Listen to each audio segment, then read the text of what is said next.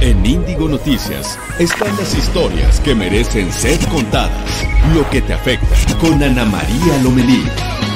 Índigo Noticias.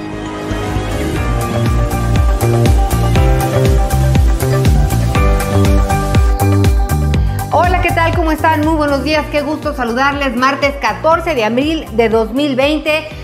Bienvenidos, soy Ana María Lomelí, esto es Índigo Noticias, historias que merecen ser contadas. Es un gusto saludarlos.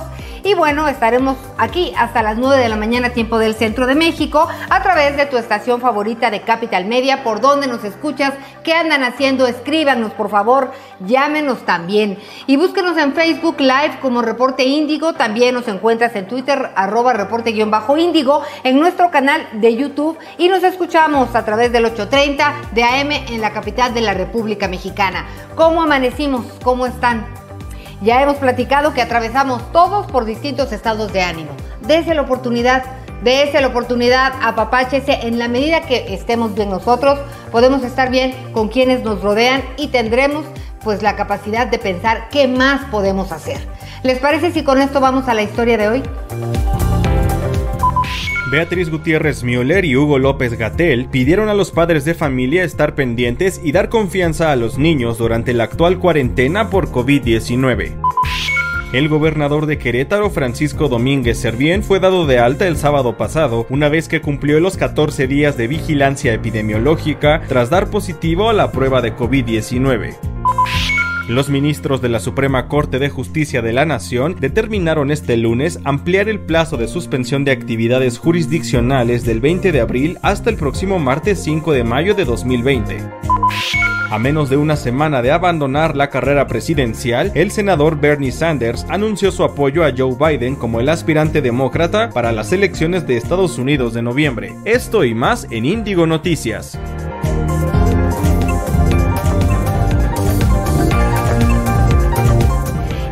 Unos minutos vamos a hablar de la campaña Aquí nadie truena. La verdad es una iniciativa para proteger la industria restaurantera. Esto es de Jalisco, pero al ver ese video estoy segura que pues muchas conciencias se van a mover, porque la verdad es que es un problema gravísimo el que atraviesa la industria restaurantera en todo el país. Así que tenemos que estar muy pendientes de cómo los vamos a apoyar o cómo podemos apoyarlos. El consumo local es muy importante y de repente a lo mejor un pedido a domicilio pues no caería mal a ellos y podemos librarle a nosotros también. Platicaremos también con el doctor Eric Arriola Conde, miembro certificado del Colegio Mexicano de Ginecología y Obstetricia. Él nos hablará de por qué las mujeres embarazadas son un grupo tan vulnerable ante el coronavirus. Es martes de finanzas, nuestro experto Yanko Abundis nos dirá cómo anticiparnos a las deudas. Ay, qué tema, cómo anticiparnos a las deudas. Y recuerde que estoy a la orden en arroba Anita Lomelí y también escríbanos un WhatsApp. ¿Dónde anda? ¿Qué está haciendo? ¿Qué se le ocurre? ¿Qué hacemos? ¿Qué le preocupa o qué le ocupa? Al 55 72 48 51 58. 55 72 48 51 58. ¿Cómo están viviendo esta etapa? Nos dará mucho gusto compartirla con usted. Y vámonos de lleno con la información. El número de casos confirmados de coronavirus en el país es de 5.014. El director general de epidemiología, José Luis Salomía, dijo que murieron 332 personas por este virus. Se indica que 3.318 personas reciben tratamiento ambulatorio, 523 pacientes están hospitalizados estables, mientras que 966 son enfermos graves y 207 están intubados. Víctor Hugo Borja, director de prestaciones médicas del IMSS, adelantó que el Consejo Técnico del Instituto aprobó un bono de 20% al salario de los trabajadores cuyas tareas están relacionadas con la atención al personal pues que está contagiado de COVID-19.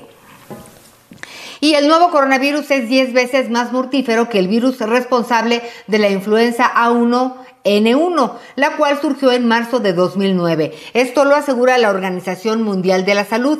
La pandemia de COVID-19 ha causado la muerte de 115 mil personas y bueno, pues el mundo, esto Estamos hablando de una cifra que surgió desde diciembre del 2019 en China, mientras que la influenza H1N1 dejó 18.500 muertos en total en el periodo que se vivió.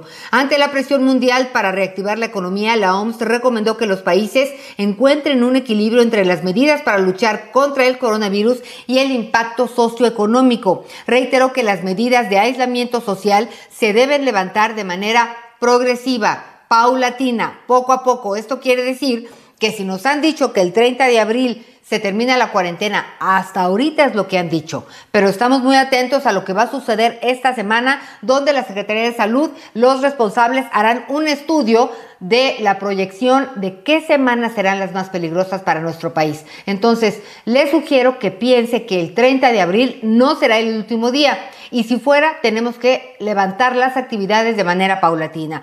La Organización Mundial de la Salud dejó en claro que es muy importante y necesario tener lista una vacuna que sea segura y eficaz para poder detener los contagios de coronavirus. Y esto, pues bueno, los expertos hablan de que esto sería posible en seis meses, en un año. Y mire, yo digo, de aquí a que nos vacunen a nosotros, entonces empezaremos a, a pensar, valga la redundancia, que la vacuna ya está en circulación. Y por lo pronto, en la Ciudad de México se anunció el programa Mercomuna Mercomuna consiste en el otorgamiento de tres vales quincenales por 350 pesos que comenzarán a repartirse esta semana con base en el padrón de Liconza con el objetivo de reactivar la economía. Claudia Sheinbaum, jefa de gobierno, dijo que 458 mil personas vulnerables se beneficiarán.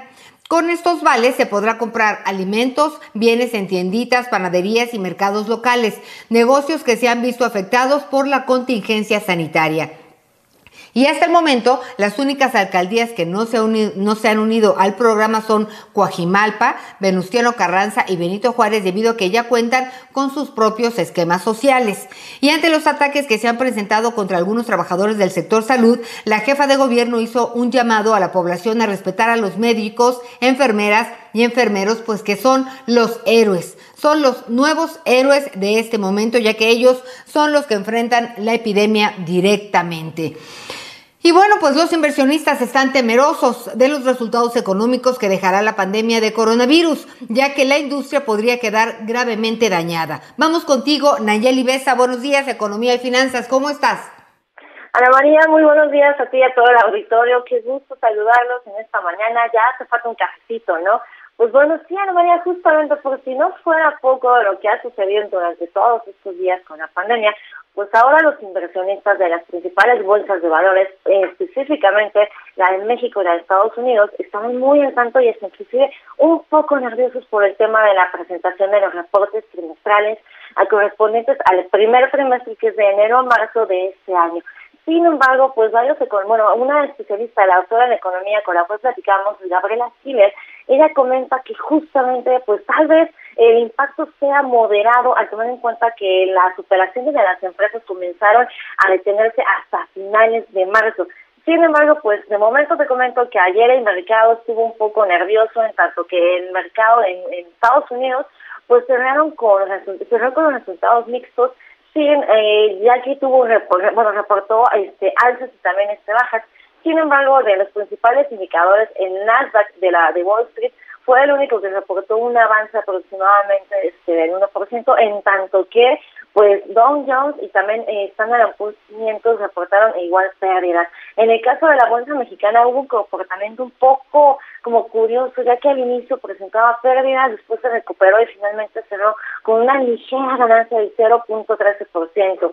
Eh, también, inclusive, eh, también hay que estar muy atentos porque hoy ya JP Morgan eh, reportó una caída del 69% en su beneficio esto precisamente por todas las líneas de crédito que también este tuvo, recortes que, que manejó durante los últimos tres meses. Entonces, hoy vamos a estar muy al tanto de cómo vayan fluyendo los reportes trimestrales y también, pues la medicina de la OPEP no fue tan buena realmente para levantar la mezcla mexicana y tampoco las principales mezclas del mundo, ya que el WTI, que es el, la, la, precio de referencia de Texas o de Estados Unidos, eh, pues cayó 1.54% en, en, en tanto que el Brent el mercado europeo, que justamente la referencia del mercado europeo, a pesar de que las bolsas ayer no abrieron ni operaron por un tema de feriado de Pascua, pues tuvo una ligera ganancia del 0.83%, en tanto que la mezcla mexicana avanzó pues apenas, bueno, avanzó un 3.74%, sin embargo, pues que se ubicaran 17.16 dólares por barril no fue suficiente para los principales economistas, ya que ellos esperaban que subiera un poco más por esta medida que hubo durante el fin de semana con el tema de la OPEP. Hoy el, peso finalmente, Anita, pues está cotizando con una ligera apreciación del 0.60% para ubicarse en 23.53 pesos por dólar. Hay que ver cómo siguen dándose este movimiento en los mercados. Mañana con todo gusto platicamos para ver qué sucedió hoy. Te mando un buen abrazo a ti a todo el auditorio y mañana nos vemos y nos escuchamos. Muchas gracias, gracias Nayeli Mesa. Y bueno, fíjense que ayer este, resulta que Beatriz Gutiérrez Müller y iba caminando en Palacio Nacional, donde vive, y se encontró al doctor Hugo López Gatel, subsecretario de Salud. Así que decidieron hacer un video juntos. ¿Escuchamos un pedacito? Los niños son muy sabios. Los niños tienen una sensibilidad muy grande y pueden detectar las situaciones de peligro, pero también pueden encontrar realidad. Entonces es importante que los padres y madres no los eh, atemoricen, que les digan completamente la verdad, que sepan ellos lo que están viviendo, es una experiencia que será única en sus vidas, pero que vamos a regresar a la normalidad. Entonces los niños pueden eh, aprender de la experiencia, crecer mucho emocionalmente, intelectualmente y estar muy cercanos de ellos. Y dejar que hablen, que permeen sus emociones, que expresen sus sentimientos, sus temores y también escucharlos con mucha atención y mucho respeto para poder aprender de lo que ellos están viviendo.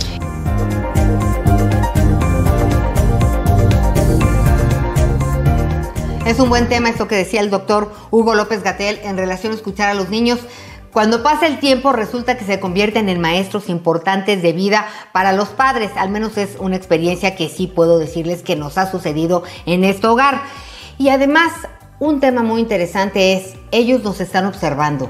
Si yo decido que tomarme unas copitas todos los días me van a relajar, es un mensaje que le estamos enviando a ellos debemos de ser muy conscientes de nuestra actuación en estos días que nos saca de, que nos saca de quicio a nosotros mismos. Estamos preocupados, no sabemos qué va a pasar, pero ellos están recibiendo todo como esponjas. Y bueno, y con esto vamos a pasar al punto de vista, a nuestro, nuestra portada de reporte índigo, porque a la par de la pandemia del coronavirus ocurre otra crisis silenciosa, la de los migrantes indocumentados. En la frontera norte y sur de México hay muchos migrantes centroamericanos que se quedaron en el limbo debido a que sus países cerraron sus fronteras por la crisis de salud y no pueden ser repatriados. Viven sin atención médica y sin las condiciones mínimas de higiene. ¿Se imagina lo que es pedirle a un migrante, a una persona que esté en estas condiciones, que se quede en casa. Por eso le digo que esta cuarentena para muchos es un lujo. Pero vamos con Rubén Cermeño, responsable de la portada en Reporte Índigo. Adelante contigo, Rubén.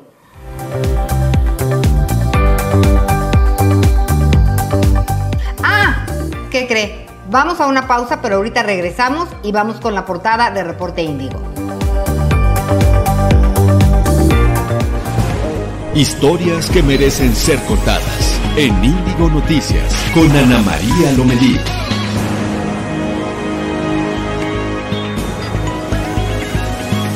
Esta es la información de hoy en Reporte Índigo. Por el territorio nacional circulan miles de migrantes indocumentados, quienes son víctimas de un sinfín de abusos por parte de las autoridades del Instituto Nacional de Migración, mientras que en Estados Unidos nuestros connacionales en las mismas condiciones se enfrentan a políticas cada vez más radicales en su contra. El pacto entre el gobierno federal y diversos hospitales privados ayudará a mitigar la sobrecarga de trabajo de los nosocomios públicos frente a la pandemia. Sin embargo, es una medida insuficiente ante el problema que representa el COVID-19. Las principales cúpulas empresariales y sindicales de Jalisco se sumaron a la exigencia de replantear el pacto fiscal federal del gobernador Enrique Alfaro, quien amenaza con abandonarlo. Durante esta pandemia, el director de orquesta Iván López Reynoso no dejará de estar cerca de sus seguidores porque a través de redes sociales se mantendrá en contacto con ellos, brindándoles conciertos y respondiendo a sus comentarios. Esta y más información la puedes encontrar hoy en reporteindigo.com diagonal edición guion impresa. Reporte Índigo, una publicación de Capital Media.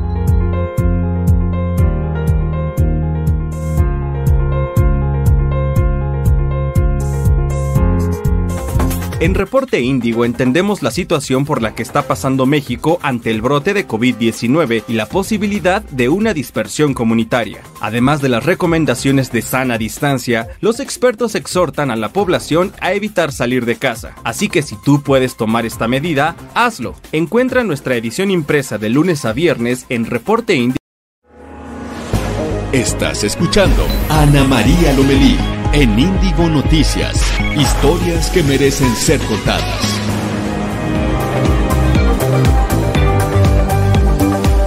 Bueno, ya estamos de regreso, son las 8 de la mañana con 16 minutos tiempo del centro de México. Gracias a Irma Luna, a Julián Calderón Martínez que fíjense lo que dice, dice, eh, lo importante son los mexicanos. Hay comunidades en Oaxaca que por seguir las reglas han quedado incomunicados sin asistencia médica. Tocaremos ese tema también. Silvia Ángeles Reyes dice que hay que pedir alimentos a domicilio, pero ¿qué hay de que si no hay trabajo, no hay dinero cómo pagar este servicio? Entiendo que son muchas las circunstancias, Silvia, solamente es una recomendación para quien tenga oportunidad de hacerlo. Y si no, Silvia, tenemos que hacer puentes para ayudarnos entre todos ustedes que necesitan.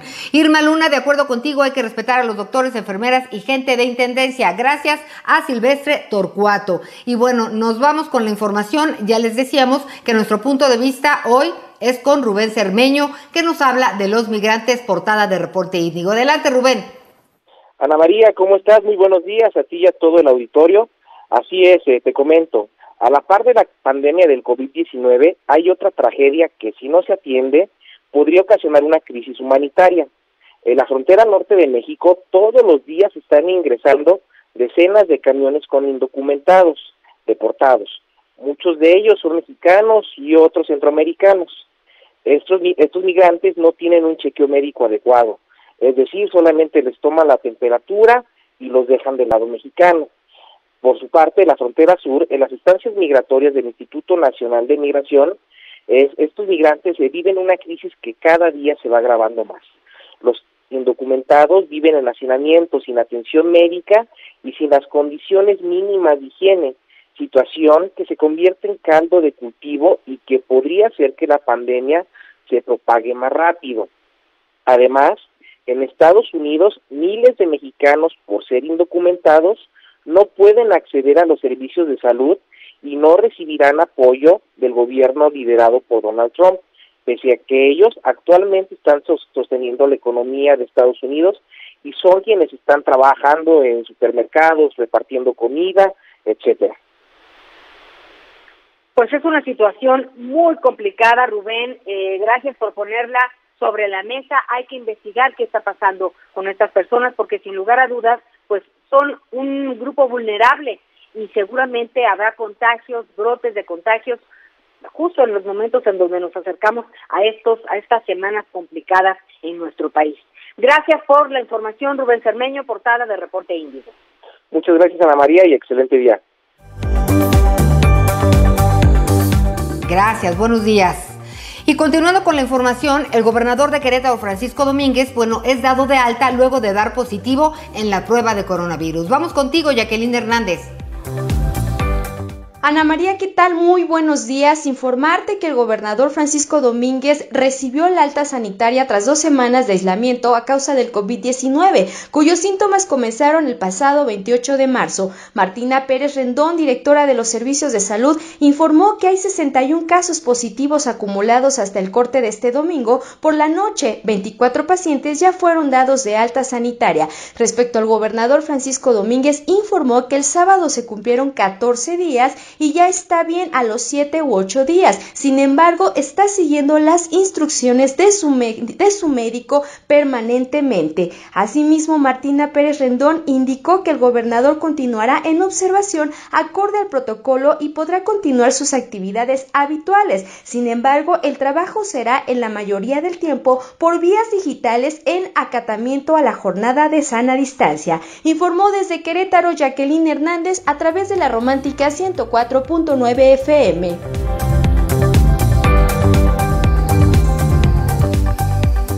Gracias por la información, Jacqueline Hernández. Y vámonos al Estado de México. Buscan que las agresiones contra personal médico sean consideradas graves. Gisela González con los detalles. Buenos días, Ana María. Te informo que ante las agresiones que han sufrido enfermeras, enfermeros y médicos debido a la pandemia del COVID-19, el presidente de la Asociación Nacional de Alcaldes de Acción Nacional, Enrique Vargas del Villar, solicitó a su bancada en el Congreso del Estado de México se eleve a delito grave las agresiones contra el personal que realiza actividades de primer respondiente. En un mensaje, el también alcalde de Whisky enfatizó que el objetivo es proteger a los trabajadores de la salud con fundamento en la ley. Asimismo, reconoció que la labor diaria de este gremio es vital para la salud, el salvamento de vidas, el bienestar y la seguridad nacional. El explicó que además de médicos y enfermeras, así como enfermeros, quedarían protegidos también paramédicos, policías, bomberos y personal de la Secretaría de la Defensa Nacional y de la Secretaría de Marina. Por su parte, más tarde los legisladores de Acción Nacional en la entidad mexiquense respaldaron la propuesta del presidente municipal y se comprometieron a impulsar la iniciativa en los próximos días. Les informó desde el Estado de México Gisela González. Una vergüenza que tengan que usar recursos públicos que bien hacen falta en otras áreas para cuidar al personal médico de las personas que los discriminan. Es una vergüenza, lamentable. Y en Quintana Roo, el sector privado podría ampararse para no pagar impuestos debido a la contingencia sanitaria. Vamos contigo, Silvia Reyes. ¿Qué tal Ana María? Muy buenos días. Ayer Marcos Gutiérrez Martínez, tesorero de Coparmex Riviera Maya, confirmó que hay empresas que analizan posibles amparos en contra de las acciones de fiscalización del gobierno federal. Dijo que este recurso legal no estaría enfocado a no pagar impuestos, sino que el gobierno federal dicte medidas razonables que permitan el cumplimiento diferido o con facilidades de sus obligaciones fiscales. Gutiérrez Martínez lamentó que no se apoye a las pequeñas y medianas empresas para así preservar las fuentes de empleo. Por otro lado, Ana María, te comento que Quintana Roo ya se encuentra de lleno en el escenario de la dispersión comunitaria del COVID-19 y en este sentido el gobernador Carlos Joaquín informó que se van a extremar las medidas de distanciamiento social, higiene, tránsito vehicular y movilidad de las personas en las ciudades, sobre todo en Cancún y Playa del Carmen. En materia de restricción de la movilidad personal, únicamente se permitirá desplazarse a quienes realicen actividades esenciales requieran atender circunstancias de salud o acudir a abastecerse de productos para la familia. Este es el reporte para Indigo Noticias desde Quintana Roo, Silvia Reyes. Gracias Silvia, gracias Silvia, buenos días. Y vámonos hasta Coahuila, porque el gobernador Miguel Riquelme pide cambios en el pacto fiscal. Vamos con Juan de León. Buenos días, Juan. Ana María, buenos días, buenos días auditorio, gusto de saludarlos. Así es, efectivamente, el gobernador de Coahuila, Miguel Ángel Riquelme Solís, hizo un llamado a la federación para que se revise el pacto fiscal, pues aseguró que Coahuila y otros estados no están recibiendo lo que les corresponde de acuerdo a lo que aportan a la economía del país. Tras descartar un rompimiento con la federación, Riquelme aseguró que el pacto fiscal federal tiene años afectando a Coahuila y hoy en día es obsoleto para la entidad, pues por cada peso que se aporta a la federación solo se le regresan 20 centavos que se revise el pacto fiscal, que se inicie la discusión pasando todo esto, que se revise la productividad y aportación de cada entidad, porque al final esto repercute en los municipios y sobre todo en los más productivos, dijo, debe ser reconsiderado y no es una cuestión que se busque en estos momentos de generar polémica. El mandatario estatal señaló que la exigencia es respaldada también por los gobernadores de Nuevo León y Tamaulipas, pues aseguró que entre los tres estados aportan un 26% de la economía del país. Aseguró finalmente que no se trata de una amenaza para abandonar el pacto fiscal, sino pues de una demanda para que se aporten los datos técnicos necesarios para discutir la aportación de cada estado al país y que con base a eso se redistribuya el presupuesto, Ana María. Pues bueno, vamos a estar muy pendientes de qué sucede en estas circunstancias. Son varios estados los que están proponiendo algunos pactos con la federación en relación a los impuestos y a los recursos. Veamos, veamos qué sucede. Gracias, Juan de León. Y bueno, mire, la crisis del coronavirus ha causado una caída de 90% en las ventas de los restaurantes en nuestro país. Esto lo informó la Cámara Nacional de la Industria de Restaurantes y Alimentos Condimentados, la CANIRAC. La industria restaurantera aporta 15.3% del Producto Interno Bruto Turístico de México y 1.3% del Producto Interno Bruto Nacional, según la Secretaría de Turismo Federal. Datos del INEGI revelan que esta industria representa 2.14 millones de empleos, es decir, 8% del total de los trabajos formales en nuestro país. El Estado de México, la Ciudad de México, Jalisco, Veracruz y Puebla concentran el 40% de los establecimientos dedicados al servicio de preparación de alimentos y bebidas. Y fíjese que para proteger la industria restaurantera en Jalisco se lanzó la campaña Aquí nadie truena. Quiero compartirla con ustedes. No, este no es un video más del coronavirus. Solo necesitamos que nos dediques dos minutos. Se trata de nuestra comunidad. Miles de familias dependen de esto. La situación está muy complicada. Estamos en una crisis que nadie antes había vivido. Tenemos incertidumbre. Todos hemos sido afectados por esta situación. Desde el corazón te queremos decir esto. En este momento y más que nunca, los restauranteros estamos unidos. Estamos luchando para sobrevivir. Estamos luchando por sobrevivir. Estamos luchando para sobrevivir. De nosotros dependen muchas, muchas familias. Y esas familias dependen de esta industria para comer. Es gente trabajadora que hoy más que nunca necesita de tu ayuda.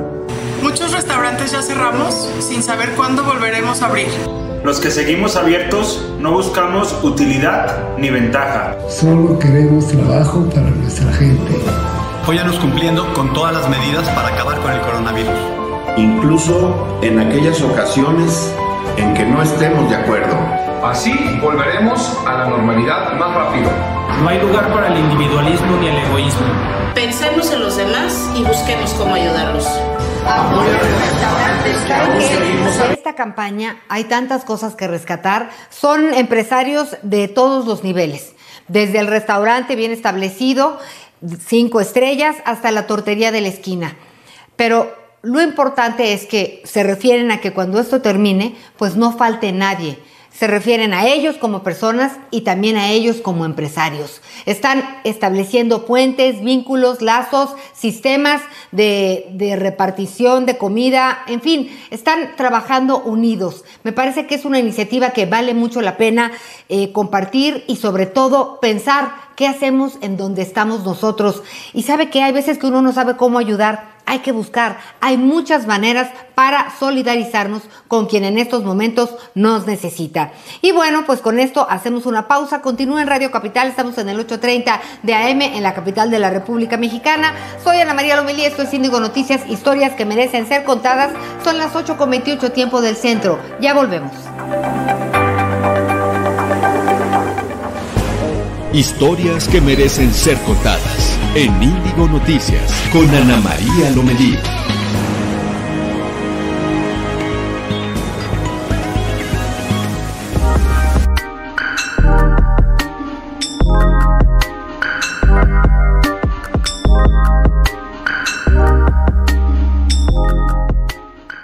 Leonora Tobar López Portillo, el lugar se llama Tres Abejas y estamos ubicados en la calle de Valladolid número 52 en la colonia Roma. Tenemos el horario del museo, este, abrimos a las 9, cerramos a las 6. Pues digamos que las abejas para mi familia nos dicen que son siempre las almas de nuestros ancestros que vienen a protegernos. Es un lugar como que sí aísla un poquito del caos de la ciudad, como que es un lugar muy como puedes llegar, te puedes quedar aquí tres horas, te puedes quedar toda la tarde si tú quieres. Es comida reconfortante, es lo que vienes a comer el día que, que te quieres dar como un gustito, que no, que no vas a respetar. Desde, digo, tenemos cosas sanas, desde luego, pero más que nada aquí es el, o sea, es a donde vienes el día que traes un antojo de algo así como comfort food. Que más, más, más, más nos, creo que nos distingue es el pastel de almendra. Es un pastel, este, que es receta de la familia, también un poquito readaptado. Este, y algo que tiene es que no, es un pastel sin harina.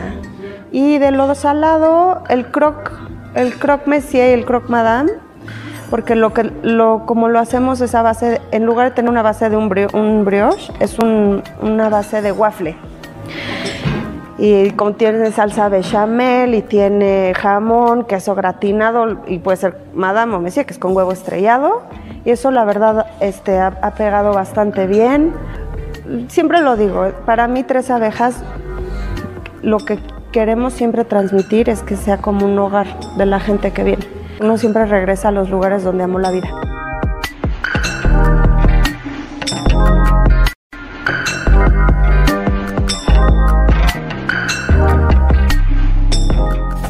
En Reporte Índigo entendemos la situación por la que está pasando México ante el brote de COVID-19 y la posibilidad de una dispersión comunitaria. Además de las recomendaciones de sana distancia, los expertos exhortan a la población a evitar salir de casa. Así que si tú puedes tomar esta medida, hazlo. Encuentra nuestra edición impresa de lunes a viernes en reporteindigo.com diagonal edición. Estás escuchando Ana María Lomelí en Índigo Noticias. Historias que merecen ser contadas.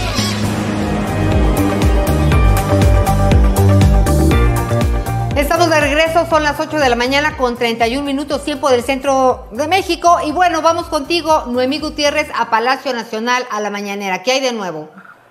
Hola, muy buenos días. Pues te comento que el presidente Andrés Manuel López Obrador señaló a la par que se preparan para la parte más difícil de la pandemia de COVID-19. Se alista el plan de recuperación económica en donde se fortalecerá la capacidad de consumo de la población más vulnerable. Señaló que se trabaja para reactivar la economía en mayo y junio, en especial lo destinado a los más pobres, para fortalecer su capacidad de eh, consumo. También informó que ha sido ejemplar en comportamiento de la población, lo cual ha sido fundamental para evitar el descontrol de la pandemia y es por ello que resaltó que se están cumpliendo las medidas preventivas de quédate en casa y no fue necesario instaurar un toque de queda. Resaltó que se pasó la prueba de la Semana Santa en donde bajó considerablemente la movilidad y las playas estuvieron vacías. Comentó que se preparan para el momento más difícil de la pandemia y sobre todo para que no se repase la, la capacidad hospitalaria y salvar vidas. Hugo López Gatel, subsecretario de Prevención y Promoción de la Salud, señaló que el pase a la fase 3 es inevitable, sin embargo, se mantienen las medidas preventivas para evitar, para hacer que la infección sea más lenta.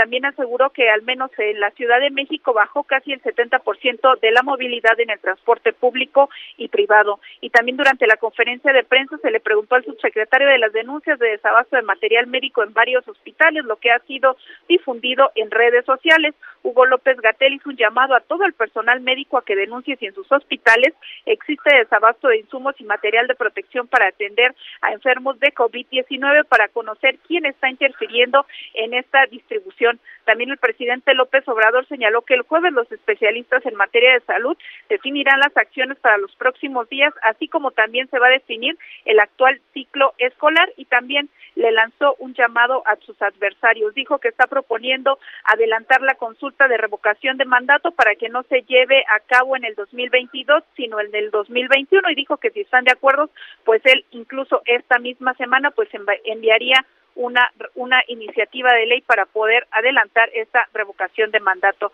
Ana María Auditorio, pues parte de lo que hemos tenido en la conferencia de prensa matutina.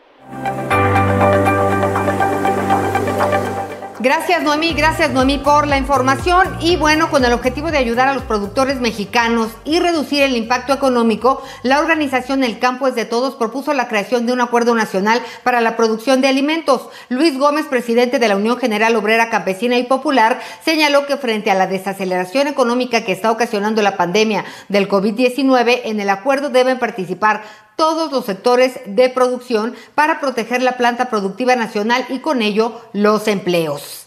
Y los operadores del transporte público de la Ciudad de México enfrentan una crisis por la cuarentena. Vamos a la información. Buenos días. Lo que sucede en la Ciudad de México es que pues el transporte público está en crisis debido al coronavirus, porque la detención de las actividades pues ha hecho que el transporte público reporte una afluencia muchísimo menor. Por ejemplo, hay algunas rutas que están entre el 60 y el 90% menos de pasaje. Esto pues reduce drásticamente los ingresos de los choferes y de los operadores y también pues de los concesionarios. Por ejemplo, un chofer del transporte público actualmente cada tercer día porque se tienen que enrolar cada tercer día para trabajar, gana 150 pesos cuando antes eran 300 o 400 pesos. A esta situación se suma que desde antes pues el sector transporte concesionado ya estaba afectado. Ellos en 2019 pedían un aumento en la tarifa del transporte para poder renovar la flota y también pues porque el precio de las gasolinas era muy alto. Eso es todo. Saludos, buen día.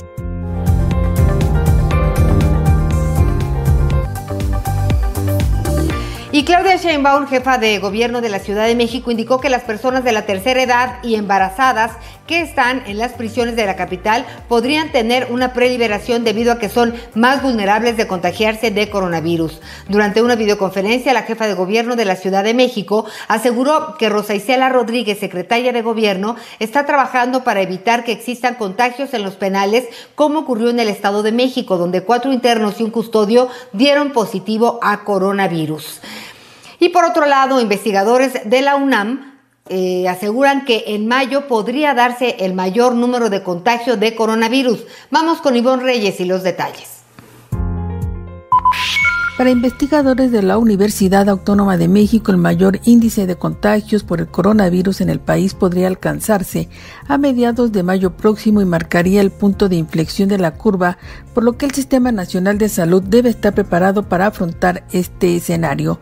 Previeron que a mediados de agosto, es decir, 6.6 meses después de la primera transmisión, el número total ascendería a 151.774 y después de ese punto, si las condiciones de sanidad y medio ambiente internacional lo permiten, dejaría de haber infectados. El investigador Gutiérrez Rodríguez dijo que la principal preocupación es que los hospitales se saturen cuando lleguemos a la etapa de crecimiento elevado de la dispersión, la cual dijo está próxima. Por su parte, el doctor Marco Antonio Pérez Méndez señaló que aunque la tasa de crecimiento del número de infectados por COVID-19 es alta, todavía no alcanza el nivel exponencial que muchos observadores habían pronosticado un fenómeno que tampoco se ha visto en otros países y esto podría provocar un alargamiento del ciclo completo de la pandemia, pero contribuye a que no se sature el complejo hospitalario. En Reporte Índigo informó Ivonne Reyes Campos.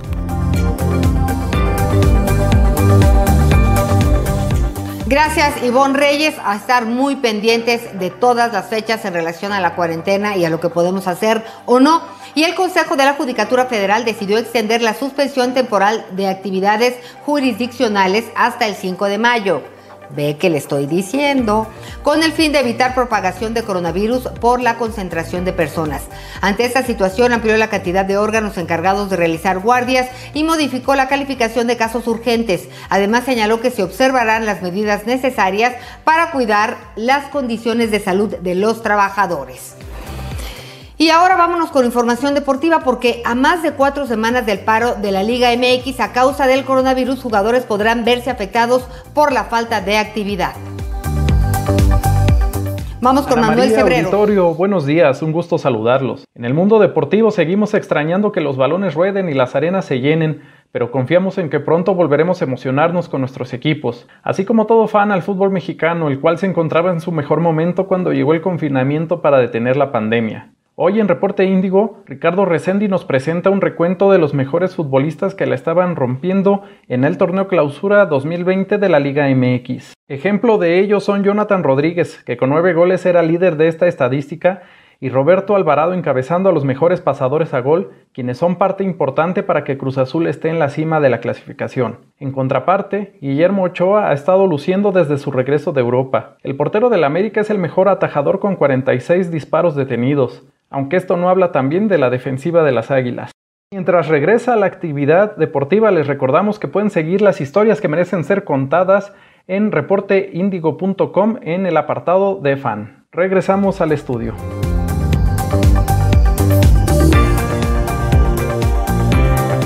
Muchas gracias, gracias Manuel. Y pues sí, para todos es difícil. Los deportistas me parece que a las cinco semanas de no hacer eh, la rutina apropiada empiezan a perder masa muscular. Y perder, perder masa muscular es muy sencillo. Y para ganarla, luego hablamos. Y fíjese que las mujeres que están esperando un bebé, las mujeres embarazadas y que han dado positivo en las pruebas de detección del coronavirus, tienen mayor riesgo de complicaciones debido a sus bajas defensas. Las autoridades de salud recomiendan que como única forma de prevención es seguir las medidas de higiene y la sana distancia durante la pandemia de coronavirus. Y para despejar todas nuestras dudas sobre este tema, nos acompaña hoy el doctor Eric Arriola Conde, miembro certificado del Colegio Mexicano de Ginecología y Obstetricia. Doctor, buenos días. Muy buenos días, Ana María. Gracias por platicar con nosotros. A ver, punto número uno. ¿Las personas embarazadas son vulnerables de contraer coronavirus, sí o no? Eh, Sí, definitivamente el grupo de mujeres embarazadas, por el mismo tema de, de la gestación, el cuerpo de una mujer cumple muchos cambios de tipo fisiológico, hormonal, metabólicos, y esto conlleva a una serie de cambios en el cuerpo que hacen que, que el mismo embarazo sea susceptible a generar eh, algunas enfermedades derivadas del mismo embarazo o de manera externa, como en el caso de una infección que puede ser contagiosa o contraída. Ok, doctor. Entonces, tienen que tener el cuidado de estar en casa, básicamente. Eh, al tratarse de un grupo vulnerable, es eh, como lo que se ha mencionado en, en, repetidas ocasiones, grupos que son diabéticos, hipertensos o gente con obesidad, el embarazo también entra dentro de este grupo de, de personas. Entonces, es necesario que la que la gente embarazada y más si están en los primeros meses del embarazo se mantengan en aislamiento o se mantengan dentro de su casa porque la susceptibilidad de poder contagiarse es mayor que una mujer que no lo está. Ahora, doctor, una mujer embarazada mensualmente iría a la cita con el ginecólogo. ¿Qué pasa en estos casos cuando pues se recomienda no visitar los hospitales a menos que sea verdaderamente una emergencia? Sí, es correcto. Por el momento las visitas eh, de control prenatal normal o de control prenatal este, fisiológico están restringidas. Sin embargo, las opciones que, puede haber en este momento es, en, en el dado caso que una mujer tenga síntomas relacionados con una infección de coronavirus o, o síntomas relacionados a complicaciones del embarazo que pueden ser sangrados, contracciones, pérdida de líquido transvaginal o disminución de los movimientos fetales, eh, la mujer debe contactar, si, en, si es el caso, contactar directamente a su ginecólogo de confianza o, en este caso, el gobierno ha, ha puesto ciertas líneas, por ejemplo, el Locatel, eh, para poder manifestar los síntomas que, que una mujer tiene y así valorar el riesgo y valorar la urgencia que se pueda tener con esta mujer y darle las indicaciones de cómo acudir a un hospital. Las indicaciones son precisas, por ejemplo, eh, utilizar el cubrebocas, llevar un solo acompañante para, para evitar la congestión de personas dentro de las unidades de urgencia, y manifestarle eh, al personal de salud cuando llegue a, a, esta unidad de urgencias una mujer que trae síntomas respiratorios. Esto es muy importante porque eh, de esta forma el personal de salud puede seleccionar o puede eh, eh, asignar un espacio específico a este tipo de pacientes para que aquella que sea sospechosa no se convierta en una paciente contagiada. ¿no? Ok, doctor. Oiga, doctor, en caso de que la madre eh, se enferme de coronavirus, ¿qué pasa con el bebé? Sí, eh, es una muy buena pregunta. Eh, desafortunadamente, como la enfermedad es una enfermedad emergente, o sea que no hay un antecedente en relación a, este tipo de infecciones, hasta el día de hoy no hay una evidencia científica que determine que haya una infección vertical. ¿Qué significa eso? Que la madre eh, traspase la infección o la o la carga viral por medio de líquido amniótico o por medio de leche materna en aquellas pacientes que ya acaban de dar a luz y que eh, tienen la situación de la lactancia materna. Eh, hasta este momento no no hay una documentación científica que contraindique la, la situación de la lactancia y mucho menos no, no existe la evidencia que, que haya una transmisión. Entonces, por el momento, eh, sabemos que es algo seguro el hecho de que pueda tener una un, el, una mujer embarazada pueda dar a luz sin ningún problema eh, y con un riesgo bajo de transmisión viral a su efecto. Oye, doctor, entonces, imagínate que la señora tiene coronavirus. Ella sí, puede tomar, ¿qué, qué medicinas sugiere? Eh, precisamente eh, parte de la terapia farmacológica que existe este, para manejar eh, problemas similares como la influenza A, la influenza B, el H1N1, existe cierta terapia para tratar estas, estas enfermedades. Pero en el caso del coronavirus, eh, tenemos únicamente el, el, tratamiento de tipo este eh, analgésico del tipo paracetamol, sí. Eh, por el momento no no se otorga otro tipo de, de, medicamento de manera ambulatoria. La única manera de administrar medicamentos es de forma hospitalaria con una vigilancia médica. Eh, esto evitaría esto evita el hecho de que la gente pueda automedicarse con, con ciertos fármacos que no están autorizados para poder manejarse. Entonces, la mujer que está complicada, embarazada, complicada con coronavirus, necesariamente tiene que manejarse en hospital y por el personal calificado para poder eh, administrarle medicamentos de otro tipo, llámese antibióticos, llámese eh, medicamentos muy específicos para el manejo de complicaciones respiratorias, etc. Bien, doctor, pues gracias por la información. El doctor Eric Arriola Conde, miembro certificado del Colegio Mexicano de Ginecología y Obstetricia. Gracias. Hasta luego, un placer. Buenos días. Buenos días, gracias.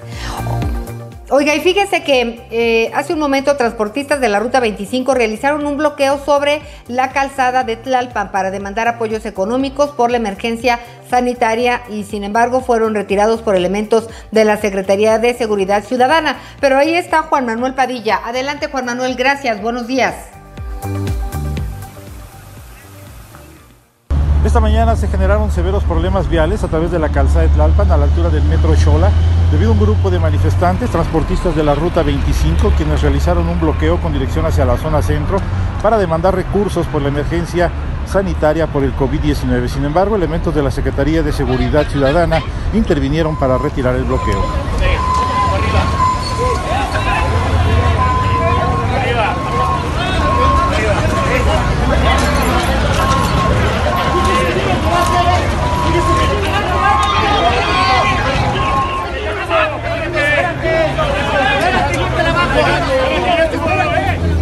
Después de dialogar con los manifestantes, estos comenzaron a retirarse y la circulación fue reabierta. Reporte Índigo, Juan Manuel Padilla. Gracias, gracias a Juan Manuel Padilla por esta información. Estaremos muy pendientes. Y recuerde que nos escuchamos en la capital de la República por el 8:30 de AM. Esto es Índigo Noticias, historias que merecen ser contadas. Ya volvemos. Una pausa. Historias que merecen ser contadas en Índigo Noticias con Ana María Lomelí.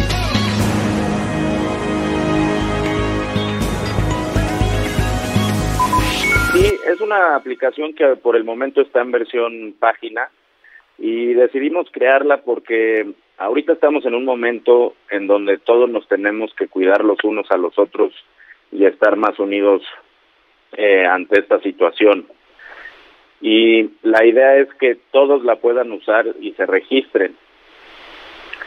Cuando, cuando la gente se registre, va a poder ver un cuestionario de síntomas eh, que están relacionados con el virus, ya sea fiebre, tos seca, fatiga, dificultad para respirar. Y la idea es llenar este cuestionario y una vez que lo llenes, van a poder ver un mapa en donde la gente va a poder ver qué está pasando en sus alrededores. Por ejemplo, si hay algún caso ya reportado o si hay personas que no tienen absolutamente nada, ¿no? Eh, también van a poder ver qué hay, qué está pasando en el resto del país. Y entonces, con toda esta información que nosotros vayamos juntando, vamos a poder analizar y ver dónde hay posibles focos de infección. Todo esto lo estamos haciendo para tomar eh, de mejor manera las decisiones más eficientes para ver cómo usamos los recursos médicos que pues estarán limitados en el país. Sí, es, muy importante eh, aclarar que todos los datos son anónimos y confidencialidades a la hora de que se registren. Es muy fácil de hacerlo, solo pedimos el número de teléfono para verificar que sí estamos tratando con una persona y la fecha de nacimiento solo por fines estadísticos. La dirección es www.covidmap con doble P de perro punto info. Excelente, COVID Map. Pues bueno, la verdad es que mientras más información tengamos podremos tomar mejores decisiones y si en algún lugar vemos que los hospitales pues están saturados de personas que, que están enfermas, pues podemos buscar a lo mejor otra alternativa o llamar, en fin, yo creo que son herramientas que nos ayudan a todos. En Reporte Índigo entendemos la situación por la que está pasando México ante el brote de COVID-19 y la posibilidad de una dispersión comunitaria. Además de las recomendaciones de sana distancia, los expertos exhortan a la población a evitar salir de casa. Así que si tú puedes tomar esta medida, hazlo. Encuentra nuestra edición impresa de lunes a viernes. Estás escuchando Ana María Lomelí en Índigo Noticias. Historias que merecen ser contadas.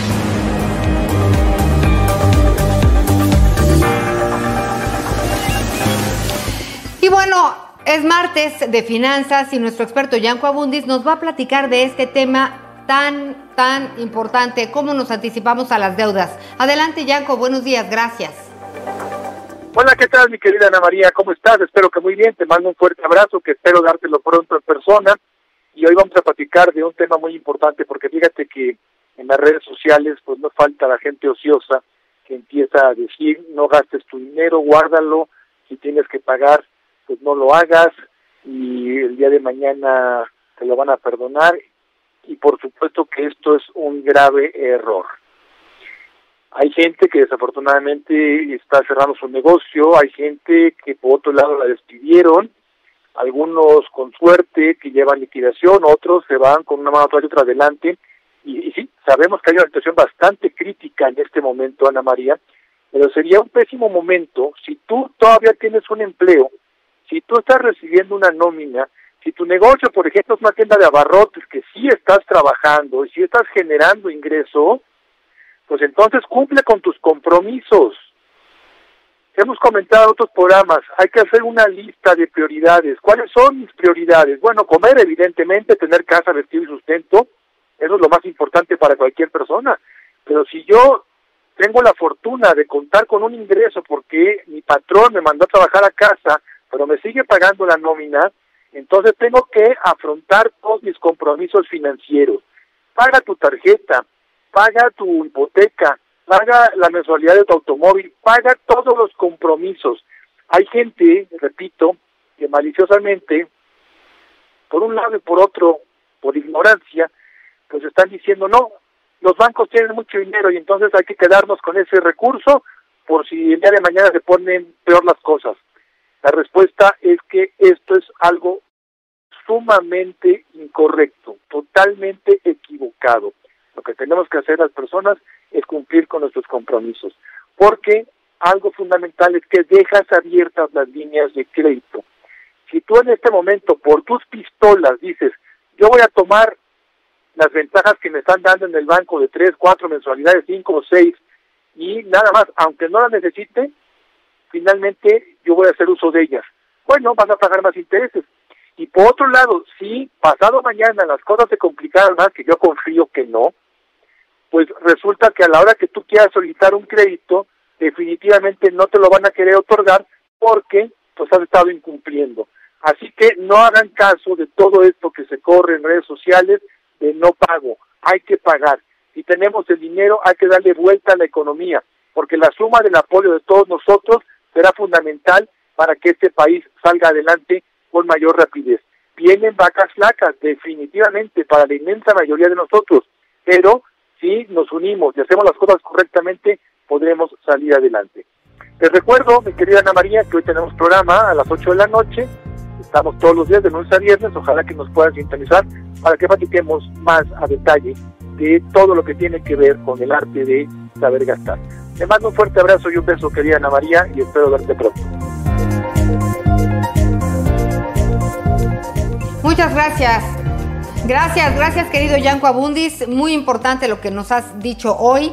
Te mando un abrazo de regreso también y claro que te veremos hoy por la noche en esta misma sintonía.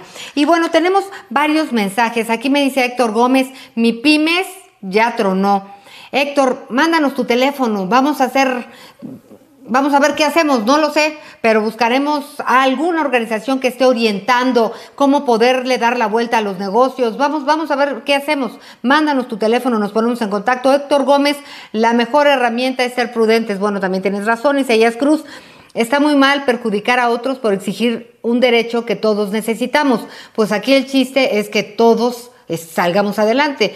Se refiere al bloqueo de las carreteras, que eso está muy mal, es una manera de, llamar la atención. Entonces, entiendo lo que dices y también entiendo a los transportistas. Paco Lios, tengo termómetros infrarrojos disponibles para entrega inmediata, 2.900 cada uno. Pues Paco, mándanos tu teléfono a ver quién, pues a lo mejor el doctor Gatel le interesa, ¿verdad? No, no tengo la menor idea, pero pues todo suma. Tello Forte Ballesteros, leche entera sin calentar del supermercado o del colmado. ¿A quién le estará hablando? Es que luego, como se preguntan cosas entre ellos, me pierdo. Déjeme checar nuestro WhatsApp. Ah, qué lindo. Aquí dice, ah, me mandó un audio. Muchas gracias. En cuanto pueda lo voy a escuchar. Con cariño, gracias. Igualmente, muchos saludos. Ay, pero no me dicen ni de dónde ni de quién. Bueno, muchísimas gracias.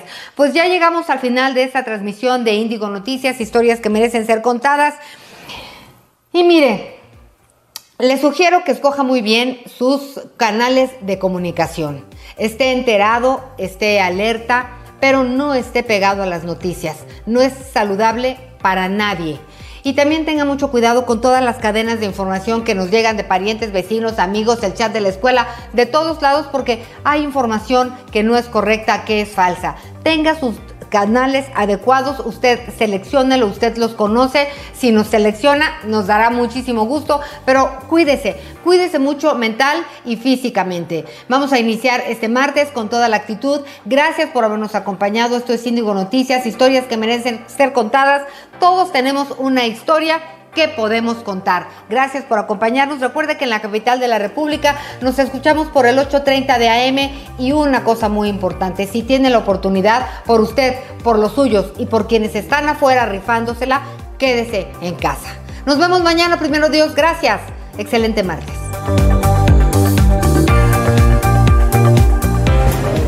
Escuchaste a Ana María Lomelí en Índigo Noticias. Historias que merecen ser contadas. Acompáñanos de lunes a viernes en Índigo Noticias.